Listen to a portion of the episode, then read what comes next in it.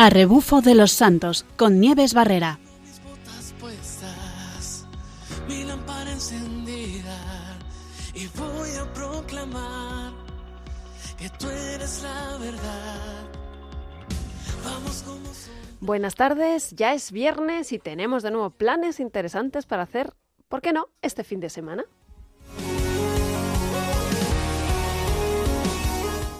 Hoy tenemos eh, con nosotras la celebración, vamos a hablar de una santa de cuya celebración tenemos hoy la fecha, así que estamos de suerte.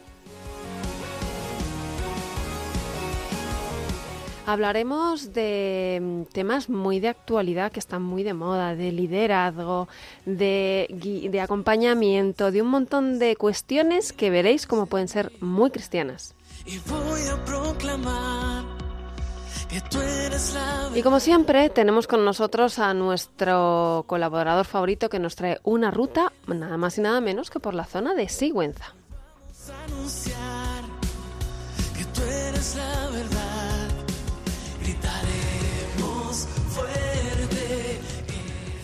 Pues sí, como nos decía, hoy tenemos una ruta por la zona de Sigüenza y por un lugar precioso, como siempre vamos a realizar una ruta que nos contará ahora Rafa, nuestro colaborador.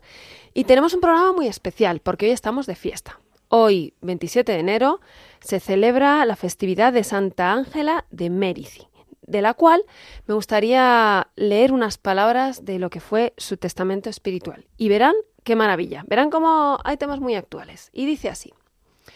Queridísimas madres y hermanas en Cristo Jesús, en primer lugar, poned todo vuestro empeño, con la ayuda de Dios, en concebir el propósito de no aceptar el cuidado y dirección de los demás, si no es movidas únicamente por el amor de Dios y el celo de las almas.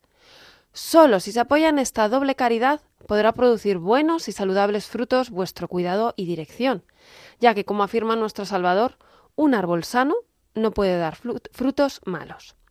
El árbol sano, dice, esto es, el corazón bueno y el ánimo encendido en caridad, no puede sino producir obras buenas y santas. Por esto, decía San Agustín, ama y haz lo que quieras. Es decir, con tal de que tengas amor y caridad, haz lo que quieras, que es como si dijera, la caridad no puede pecar. Os ruego también que tengáis un conocimiento personal de cada una de vuestras hijas y que llevéis grabado en vuestros corazones no solo el nombre de cada una, sino también su peculiar estado y condición. Ello no os será difícil si las amáis de verdad. Las madres en el orden natural, aunque tuvieran mil hijos, llevarían siempre grabados en el corazón a cada uno de ellos, y jamás se olvidarían de ninguno, porque su amor es, es sobremanera auténtico. Incluso parece que cuantos más hijos tienen, más aumenta su amor y el cuidado de cada uno de ellos.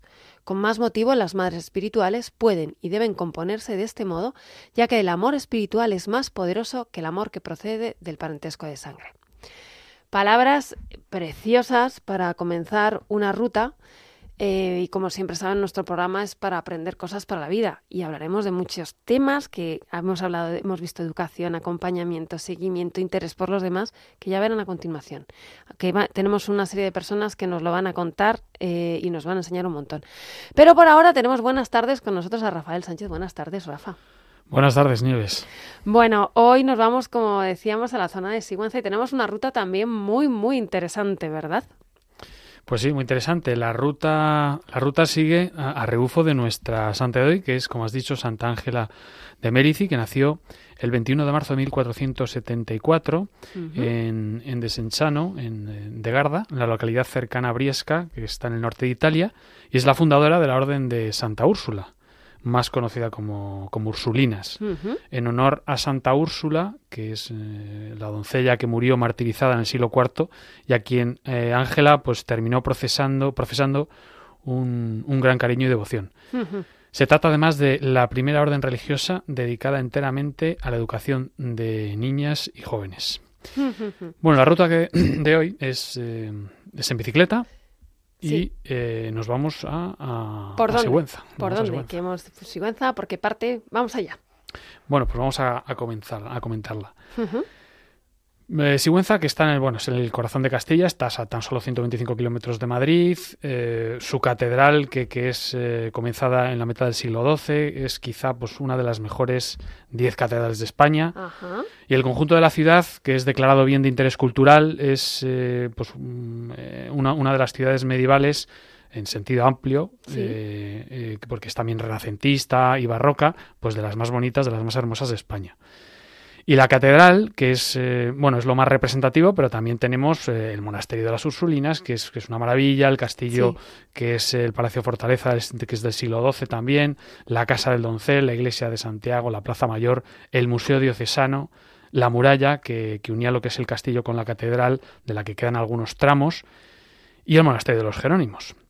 Y bueno, la catedral en su exterior es mm, un ejemplar de templo fortaleza hecha para orar y, en caso preciso, para guerrear, porque bueno, fue en tiempos pretéritos uno de los, de los mm, puntos clave eh, del sistema de baluartes defensivos que cerraba la, la frontera contra el Islam. Bueno, Como siempre, ruta para, re- para llenar el, para hacer crecer el cuerpo y el espíritu. Eso es.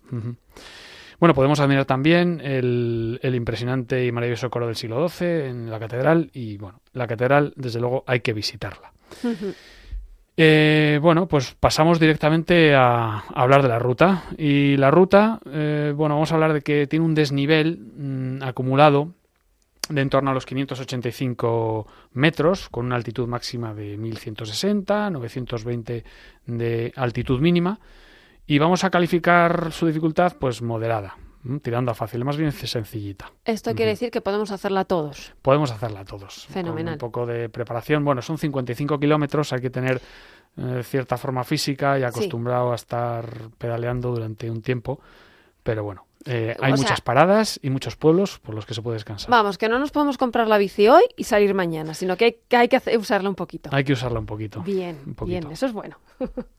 Una preparación física media, vamos a decir, ¿no? Bien. Bueno, la ruta es circular, partimos de Sigüenza y llegamos a Sigüenza. Y como digo, eh, son 55 kilómetros aproximadamente. ¿Mm? Voy a hacerte una pregunta, porque hablamos muchas veces de cantidades. Realmente 55 kilómetros, aunque nos parezca mucho, porque a lo mejor estamos acostumbrados a andar, no son demasiado, ¿verdad? En bicicleta. En bicicleta no son tantos, pero siempre depende del desnivel. Para un desnivel que el que hablamos hoy, de unos 500 metros más o menos, poco más, 600 casi, pues bueno, es asequible, es asequible. Luego hay rutas que tienen esa misma cantidad de kilómetros, pero tienen un desnivel mucho mayor, de más de 1000 metros.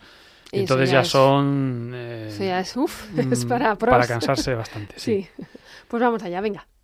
Pues la ruta transcurre por caminos senderos, senderos bastante ciclables, eh, sin gran dificultad técnica, salvo algunas zonas donde nos tendremos que bajar de la bici, porque vamos a ir por un cañón y bueno, eh, en un paraje increíble, maravilloso. Eh, es mejor hacerla en verano, mm, a una hora prudencial, cuando el calor no apriete Sí. eh, mucho y bueno, eh, en temporada de más fresco, que sea en temporada fuera de lluvias, mejor, porque el terreno pues puede convertirse un poco en barrizal y es, es- es un poco más complicado, ¿no? Pues partimos de Sigüenza y vamos hacia el siguiente pueblo, que es eh, Barbatona. Mm, partimos del- desde el castillo de Sigüenza, que salimos eh, eh, haciendo un, un zigzag y pasamos al lado de que hay un campo de fútbol que hay, que dejamos a mano derecha, y continuamos todo recto eh, y como a dos kilómetros encontraremos un, un cruce de caminos. Cogemos el de la derecha, que eh, nos adentrará por, por el, el camino del Cid, porque aquí también eh, topamos Hombre. con parte del camino del Cid. Hemos topado ya algunas veces, sí. En el, en el bosque, un bosque, en el bosque viejo. Y hay un pinar con sus mm, formas rocosas y calizas. Y eh, recuerdan un poco, eh, esto quiere decirlo, a la ciudad encantada de Cuenca, esta, Ah, esta bueno. zona también, sí. Ujú. Bueno, pues el Pinar es un sendero estrecho eh, que serpe- serpentea y, y seguimos el camino entre arboledas hasta llegar a Barbatona, unos 3,5 kilómetros desde este cruce de caminos. Y bueno, donde tenemos, eh, en Barbatona hay que decir que tenemos el santuario de la Virgen de la Salud, Ah, qué bueno. que recibe devoción desde hace siglos. Y bueno, hay una romería en honor de la Virgen.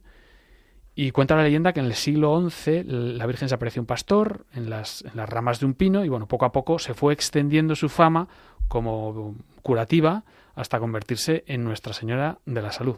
Qué bueno. Pues salimos de rezar y pedir a nuestra Madre en el Santuario de la Virgen Sí. de la Salud y tomamos el camino mm, de Guijosa hacia Pelegrina. Ajá. Y bueno, unos 750 metros, eh, tomamos, eh, torcemos a la derecha y seguimos el camino que nos, que nos va a llevar en un suave descenso hasta, hasta el mirador de nuestro queridísimo Félix Rodríguez de la Fuente. Hombre. Sí, claro que sí. Y que es bueno, científico y trabajador incansable, Sí. que nos legó aquel programa genial del hombre y la tierra, en el que bueno, una gran mayoría de las imágenes se grabaron en, en Pelegrina. Sí, uno de los programas que definen la edad que tenemos. También, también. Hay que decirlo. También. aquí, bueno, pues aquí en este, eh, aquí podemos disfrutar de, bueno, unas vistas impresionantes en este mirador, Sí. admirar el parque natural del, del barranco del río Dulce y bueno, recordar aquellas imágenes del hombre y la tierra que son un programa genial, fantástico. Ujú. Eh, la diversidad de flora y fauna que podemos admirar aquí es, variadísima. Encina, chopos, álamos, sauces, fresnos. Eh, también podemos eh, la fauna con buitres leonados, águilas reales, halcones peregrinos. Bueno, una, una maravilla. Y bueno, llegamos a Pelegrina. Y de Pelegrina eh, vamos hasta la Cabrera, que son unos 9 kilómetros desde Pelegrina hasta la Cabrera. Seguimos bajando por la carretera hasta, hasta una curva donde hay que hay que parar para coger, bueno, hay una trialera que bajamos hasta, hasta el fondo del cañón. Ajá. Es un tramo que es empinado, eh, con piedras sueltas, pero bueno, sin grandes escalones, se va, baja relativamente bien. Sí. Y bueno, en el fondo del, ca- del cañón hay que, hay que vadear el río Dulce mm, y por, por, un, por piedras anchas y bueno, subir, subimos, hay que, aquí hay que bajarse la bici y portar la bici un poquito. Wow. Detalle porque- interesante, ¿eh? Bueno, pero eso lo vamos viendo porque a medida que, que vamos viendo el terreno, vamos viendo, bueno, pues por aquí hay que quitarse, bajarse la bici, echársela encima y... Hay que practicar la humildad en ese momento. Exacto, exacto. sí, sí, muy, buen, muy buena No recomendación. sé si habrá alguien capaz de subir, pero eh, hay, que, hay que ir con cuidado. Bueno, pues sin entrar en el, en el, en el pueblo de Peregrina, nos desviamos a la izquierda, eh, justo ce- cerca de un roble enorme que hay. Cruzamos de nuevo el río Dulce para pasar a la otra orilla y buscar eh, un sendero que hay marcado mm, de vegetación que, que pasa detrás de un muro de piedra. Y bueno, seguimos la ladera del cañón y más adelante pues hay que subir un tramo a pie, bueno, que es bastante empinado, para encontrar un sendero despejado que, bueno, que, eh, que pasa entre unas formaciones rocosas espectaculares que hay, las vistas son tremendas. Y, eh, y ya detrás de la loma del, del, del castillo de Pellegrina continuamos así hasta llegar hasta, hasta Cabrera. Ajá. Y de la Cabrera vamos a la Aragosa, que son unos 7 kilómetros. eh, pasamos de largo un bonito puente medieval que cruza el río Dulce y que dejamos eh, a mano derecha. Eh, cruzamos el, este, este, luego lo cruzaremos a la vuelta. Y nos dirigimos en ligero descenso hasta la Aragosa, en un pueblo que se encuentra pues, al final del río Dulce, que nace en el, este río nace en el, en el municipio de, de en la sierra de, de Ministra. Y bueno, eh, es una sierra que hay que decir que, que está entre, entre Soria y Guadalajara, para situarnos un poco, ¿no?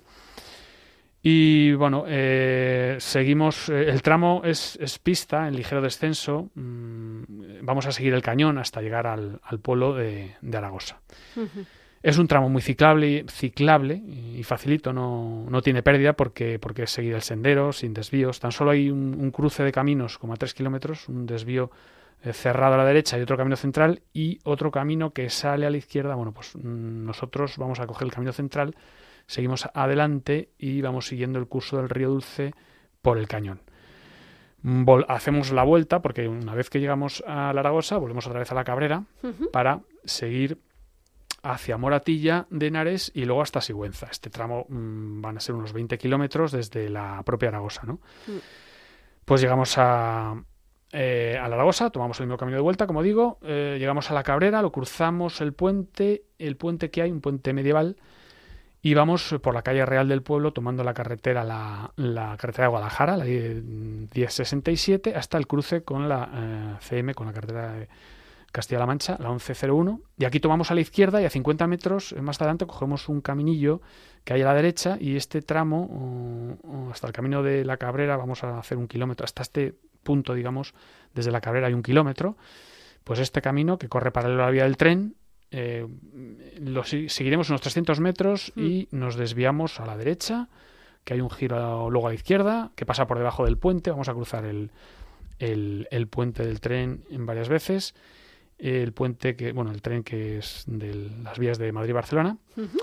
Y seguimos el, el, curso del río Henares, cruzamos la vía, como digo, más adelante, eh, hasta llegar a una ligera extensión por un camino eh, cerca de la vía otra vez, que dejamos a mano derecha hasta el pueblo de Moratilla de Henares. Y llegamos a Moratilla de Henares, seguimos recto unos 400 metros hasta volver a pasar por otro túnel y, bueno, eh, ya llegamos a, a Sigüenza.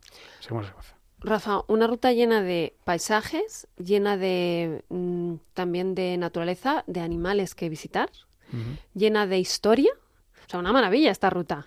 Es espectacular, es impresionante. Y encima para todos los públicos. Pero tengo una preguntita, una preguntita, porque has hablado de algo que a veces se ha nombrado en este programa, que son las trialeras. ¿Qué es?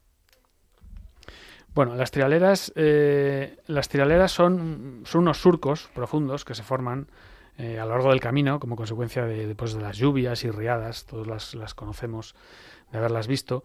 Y son, bueno, normalmente cuando nos encontramos por ellas por los caminos hay que evitarlas. Hay que evitarlas porque si encallamos y sobre todo si vamos un poquito rápido, pues tenemos una caída asegurada. Hay que ir con cuidado cada vez que veamos una trialera, ¿no? No obstante, muchas veces eh, pues nos sorprenden baches eh, transversales a lo largo del camino, eh, donde suele, suelen callar la rueda delantera y si es un poco profundo, pues tenemos la tentación de, de, de frenar y, y, bueno, no debemos frenar. Aquí lo que debemos hacer en general... A ver, técnica. Sí, lo que debemos hacer en general es eh, para evitar esa vuelta de campana tan desagradable. que algunos nos hemos dado, sí. Sí, pues eh, acompañar el movimiento de la rueda delantera. Acompañar Ajá. el movimiento que entre en, en el bache y, y, luego con un ligero pues golpe de manillar hacia arriba hacer que la rueda levante para, para, para sortear el, el bache, básicamente. Madre mía, si a mí me llegan a enseñar esto antes, no me pegó el bofetón que me he pegado en alguna ocasión. O sea, es entrar, dejarse un poquito llevar sí, y, dejar, y tirar dejar arriba. que la rueda entre, digamos, en el, en, el, en el, uh -huh.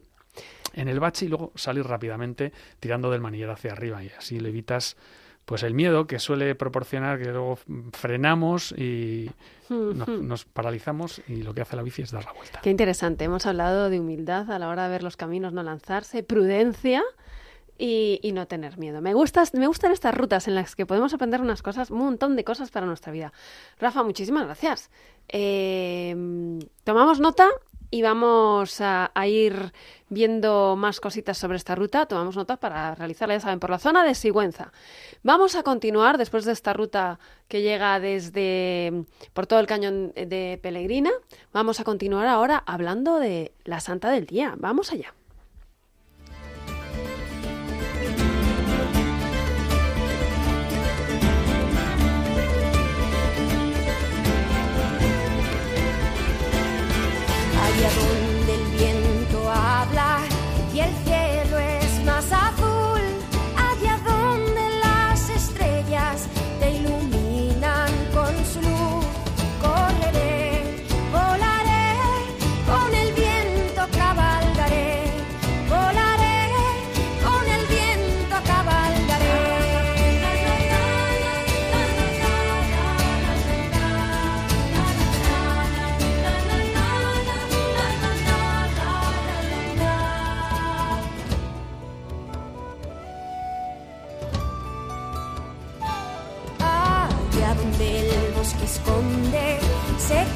que nunca sabrás.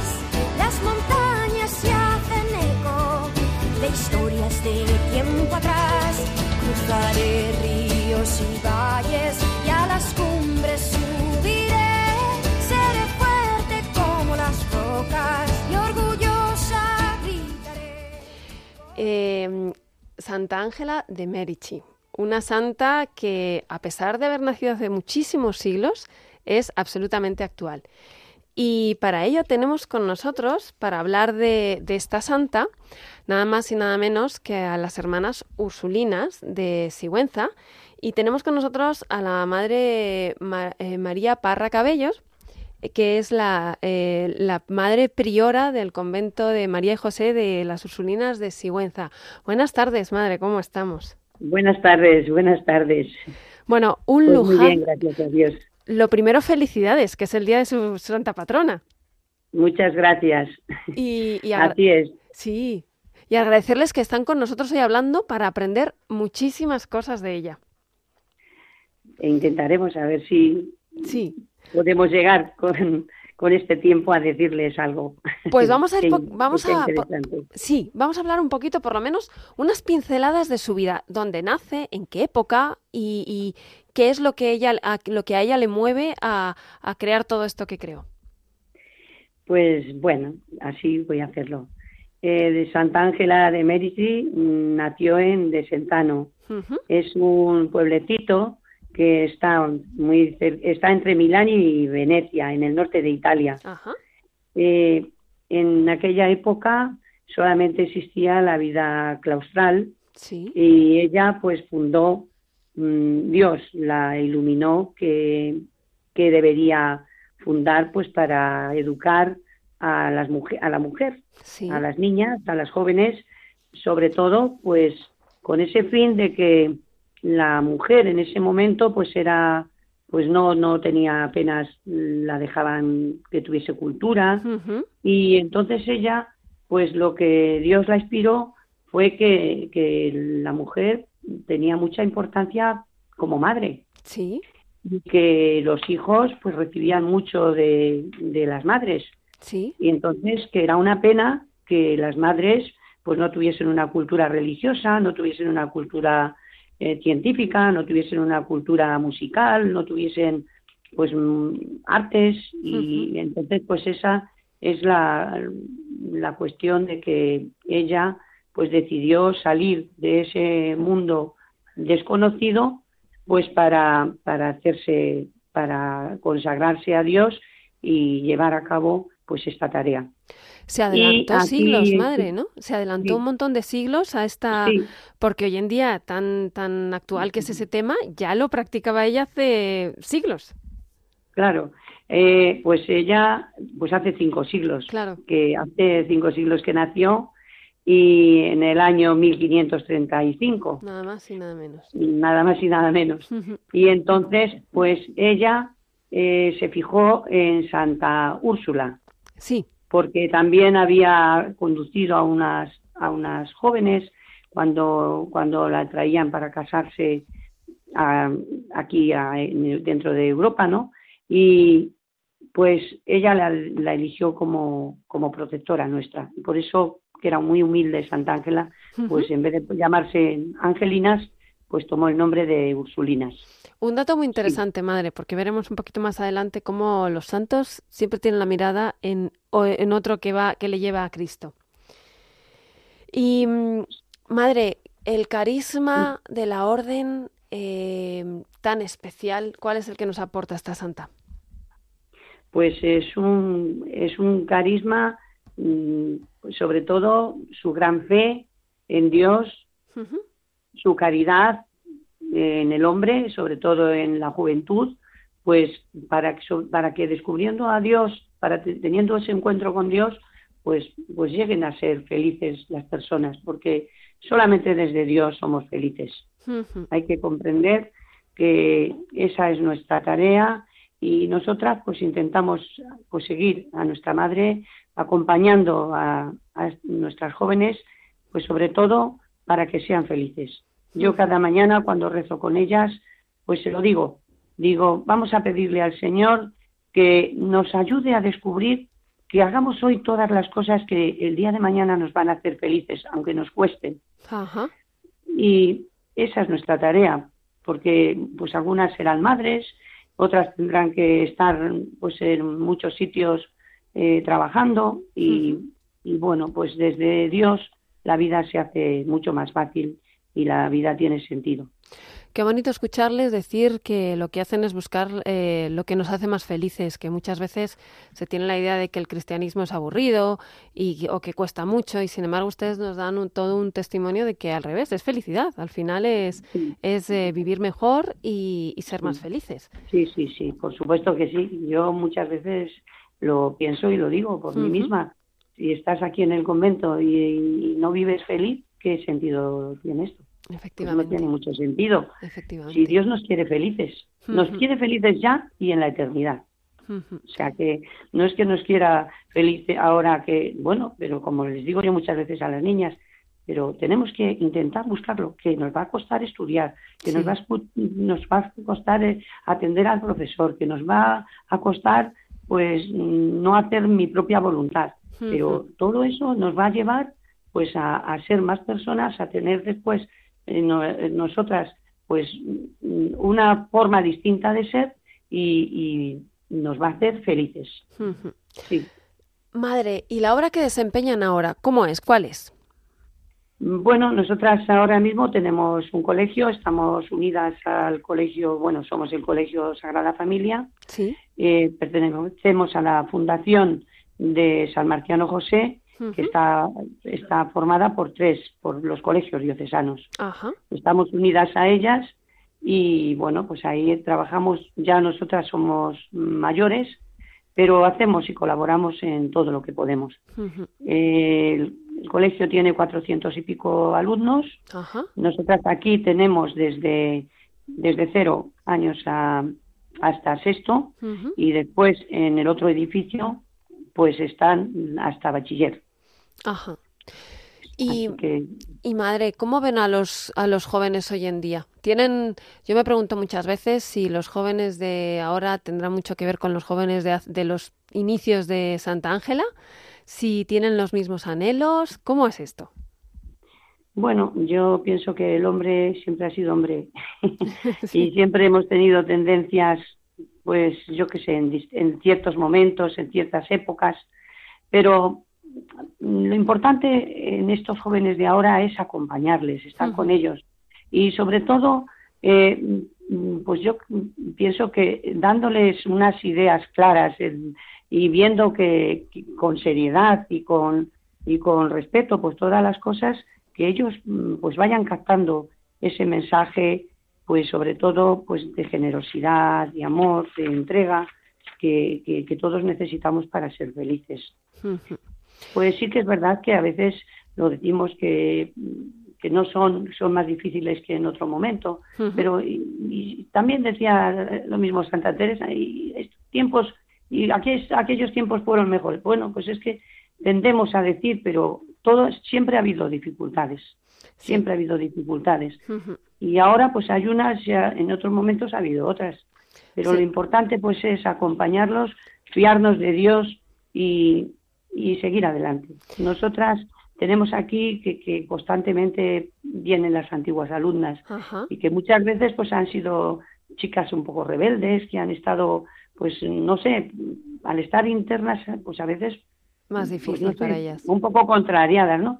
Pero después no sabe con qué cariño, con qué cariño vienen y con y con qué, pues muchas veces le dicen a su marido, mira, Sí. Muchas veces dices que soy así. Pues agradeceselo a estas mujeres. Qué bueno. agradeceselo a estas mujeres, que son las que me han enseñado a ser como soy. Bueno. Y bueno, pues la verdad es que tenemos muchas satisfacciones, porque nos llaman mucho, no sé, vienen mucho y no sé.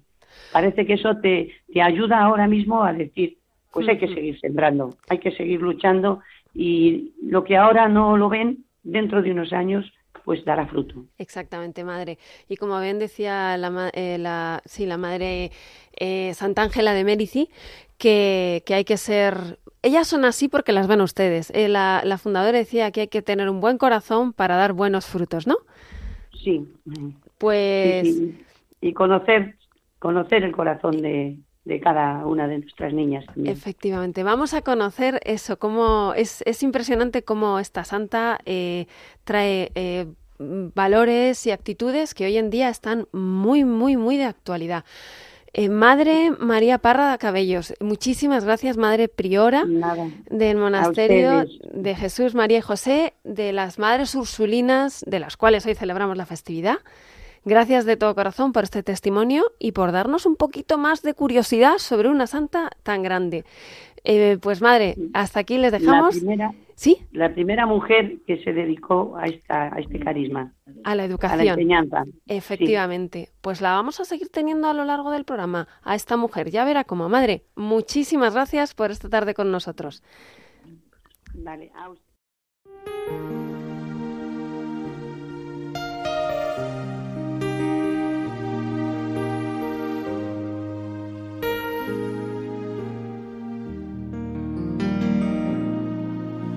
Señor es mi pastor, nada me falta.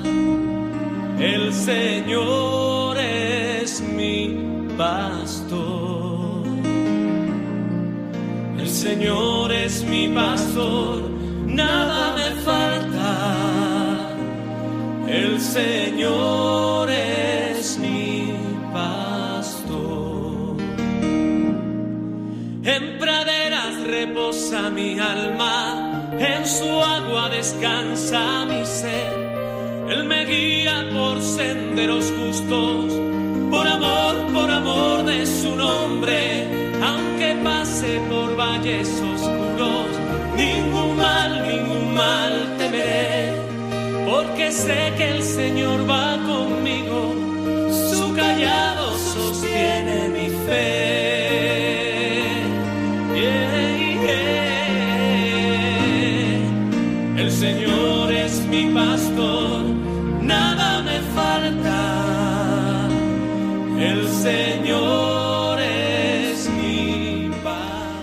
Pues sí, de pastores vamos a hablar. El pastor perfecto es el Señor indudablemente, el que lo da todo y el que lo suple todo. Pero seguimos teniendo modelos, modelos de pastores, de guías, de gente que nos acompaña en la vida y que nos enseña el camino para llegar a Jesucristo. Hemos tenido a la Madre Priora del convento de las Ursulinas de Sigüenza que nos hablaba de Santa Ángela Merici. Y vamos a hablar con otro de nuestros invitados eh, que tenemos esta tarde, que eh, se llama Sergio Cardona Patau. Él es formador de profesionales, formador de personas y experto en liderazgo cristiano, nada más y nada menos. Nos va, él está, ha escrito numerosas eh, publicaciones sobre el tema del liderazgo, colabora con un montón de parroquias en España, con proyectos de formación a sacerdotes, a laicos y formación en definitiva a personas. También hay que decir que es profesor, o sea que tiene todas las facetas de la educación, de la cual es eh, Baluarte la Santa de la que, que celebramos hoy. Y con él vamos a hablar. Buenas tardes, Sergio, ¿cómo estamos? Hola, buenas tardes, Nieves. Muchas gracias en primer lugar por la confianza. Pues sí, la verdad que sí. Eh, conociéndote, habiendo visto en acción, la verdad es que me, me encantaba la idea de que pudieras hablar con nosotros, porque además eh, quería hablarte, quería preguntarte sobre temas de liderazgo cristiano y temas sobre, bueno, estamos hablando de, de santidad y cómo es posible ligar esto del liderazgo con la santidad. Bueno, pues mira, en primer lugar, eh, para, yo considero que el liderazgo es un concepto de influencia. Es decir, líder es aquel que influye en las personas que tiene pues para conseguir algo, ¿no? Pero sobre todo, claro, aquí nos puede derivar esto a un camino de la manipulación. ¿eh? Yo Claro. manipulo a las personas para conseguir algo. Pero realmente el que es verdaderamente líder consigue cosas mediante el desarrollo de las personas. Por Sí. eso la influencia en el liderazgo va encaminada al desarrollo de las personas. Bueno, esto en el, en el plano humano, ¿no? Sí. Entonces tú me preguntas, pues, ¿cómo unirlo esto con la santidad? Sí. Bueno, pues qué duda cabe que todos los santos han influido y todos los santos eh, han desarrollado personas. Al final, yo creo que el liderazgo católico mm, es, es, es casi un sinónimo de santidad. Sí. ¿eh?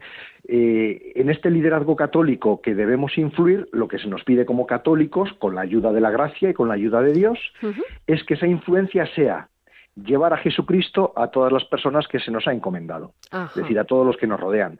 Por eso el que es líder católico eh, tiene un especial interés en llevar a Jesucristo pues a su familia, a sus amigos, a los que le rodean, a las personas del trabajo, Ajá. eh, etcétera, ¿no? Y entonces cumpliendo con esta influencia, cada uno en su campo, cada uno con los dones que Dios ha- eh, le ha dado y ha recibido, pues pues poder poder liderar eso, ¿no? Eh, llevando a Jesucristo a la vida de todas las personas que le rodean.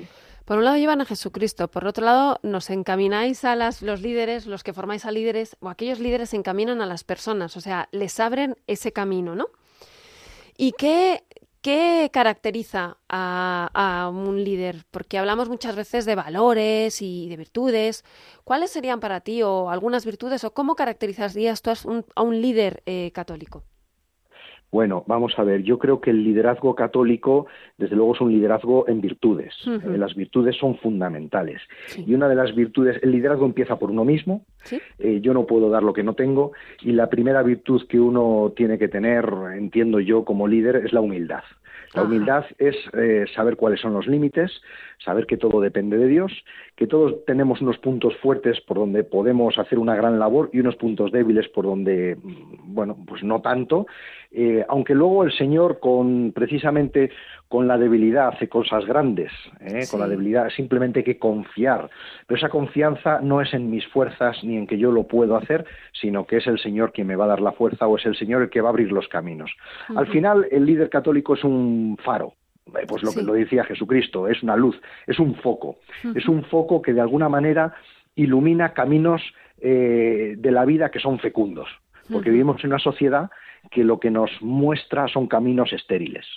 Eh, y en fin, podría poner aquí muchos ejemplos de todas las políticas que van saliendo sobre la familia, sobre el matrimonio, sobre, sobre todas estas cosas, ¿no? Y entonces son caminos estériles, nos llevan a la esterilidad. Sin embargo, el católico pues tiene que, desde la humildad y con la gracia de Dios, mostrar caminos que son fecundos, fecundos, como es el camino de la familia, como es el camino de la entrega, etcétera, y tiene que dar razón de su dirección, porque toma ese camino y no toma otro. ¿De acuerdo? Y esa, ese dar razón puede ser mediante palabras, puede ser mediante hechos, que es lo que más influye, por eso el modelo y el ejemplo es lo que más influye, más que las palabras. ¿eh? o puede ser de cualquier otra manera, es decir, hay un liderazgo silencioso, hay un liderazgo en la enfermedad, hay un liderazgo como acabamos de ver actualmente en el martirio. ¿Sí? ¿eh? por, por, los hechos de los últimos dos días. ¿eh? Entonces hay un liderazgo de muchos estilos, de, muchos tipos. No se trata de ser clones o ser todos iguales. Qué interesante, porque es verdad que ahora mismo tenemos como muy una serie de parámetros o de patrones como muy establecidos, muy de moda, ¿no?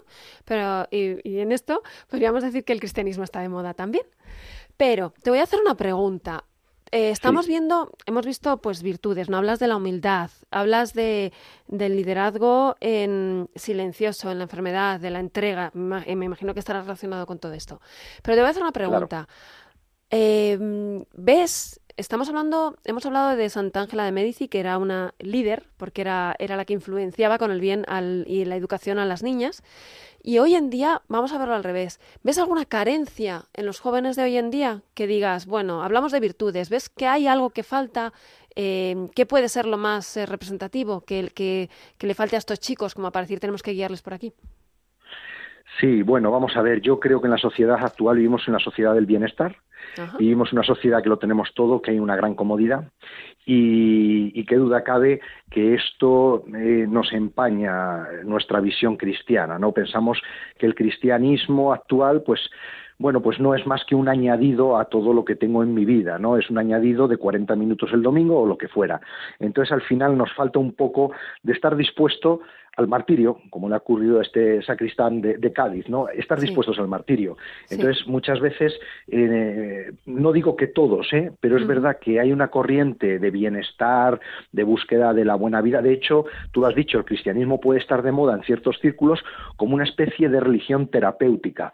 Tengo tanto estrés y tengo tanta ansiedad que el cristianismo me la reduce. ¿Por qué? Pues porque hago unos ejercicios de, respiración, una especie de medio yoga eh, cristiano, donde repito unas de cosas, bueno, ya me tranquilizo, ¿no? Y me quito el estrés. Entonces es un liderazgo terapéutico.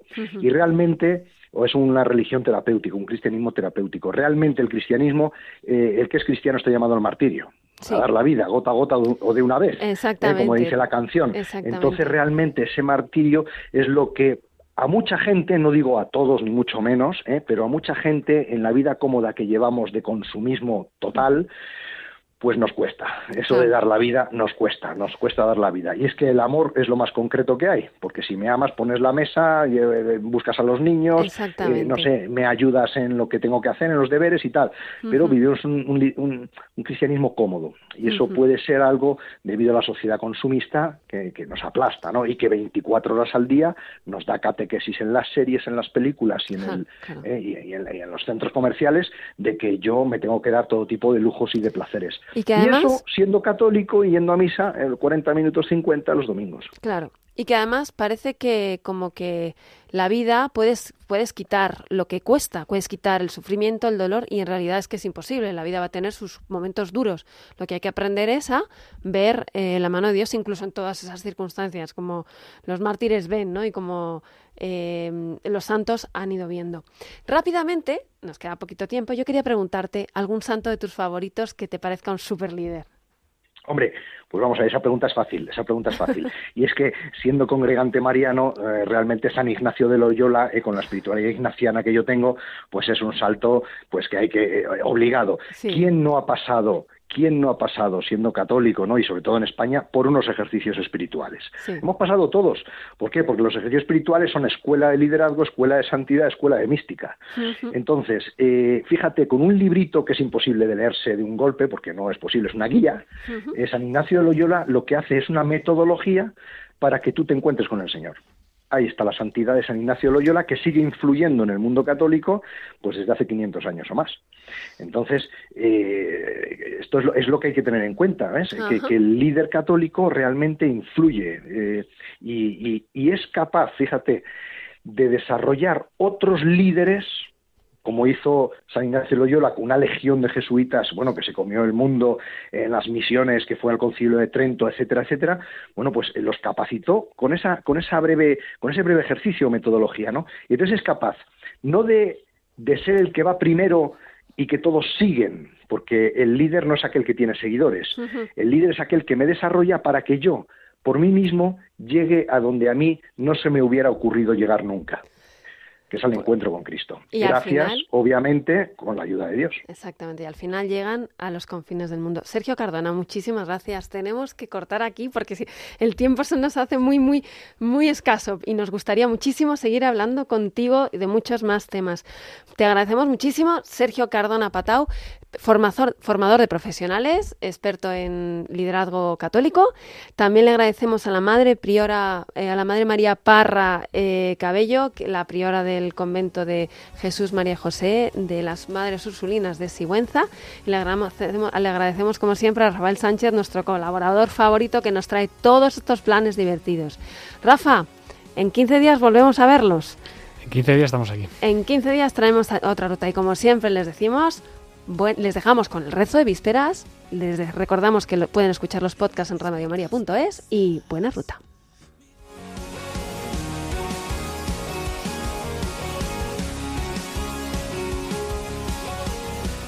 A rebufo de los santos con Nieves Barrera. Mis botas puestas, mi lámpara encendida y voy a proclamar que tú eres la verdad Vamos como soldados, fieles a tu llamado.